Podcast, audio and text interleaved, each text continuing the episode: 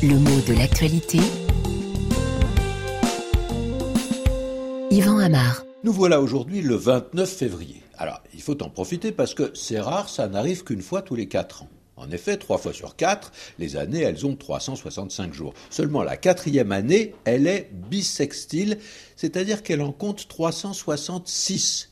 Et le mois de février, qui est le plus court, qui en général a 28 jours, eh bien tous les quatre ans, il en a 29. C'est une inégalité qui est un rattrapage en fait et qui s'explique par l'astronomie parce que la durée de l'année correspond à celle d'un tour de soleil.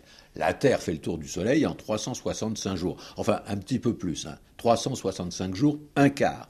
Et comme on dit familièrement, il faut remettre les pendules à l'heure. C'est-à-dire qu'on va rajouter une journée, un cycle de 24 heures, pour perdre l'avance qu'on a prise et c'est le mois de février qu'on a choisi d'allonger.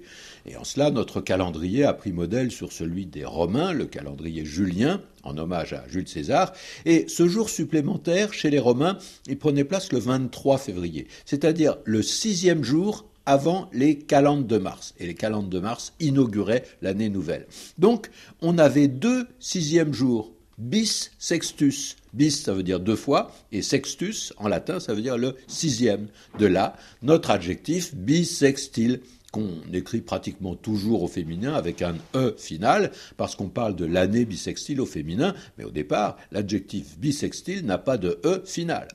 Alors, bis, on le sait, c'est un mot qui donne l'idée de ce qui se produit deux fois. Drôle de terme d'ailleurs, parce que les dictionnaires nous le présentent comme un adverbe, c'est-à-dire un mot invariable, qui change, qui modifie le sens d'un autre mot, d'un adjectif, d'un verbe ou d'un autre adverbe. Et cela correspond bien à certains usages, hein. le plus connu étant lié à la numérotation des maisons dans une rue. Hein. Une habitation peut avoir le numéro 11, mais si on scinde le terrain en deux et qu'on construit deux maisons, eh ben, on pourra les numéroter 11 et 11 bis. Comme ça, on ne change pas le numéro de la maison qui est encore construite euh, à côté. Et ça correspond assez bien au sens du mot latin deux fois, de même qu'on parlera du 11 terre si on bâtit trois édifices. Alors, ce qui est étrange, c'est qu'on peut, dans un français légèrement familier, plutôt moderne, utiliser ce mot bis à côté d'un nom. On a parlé par exemple d'un confinement bis à propos d'un deuxième épisode de cette réclusion.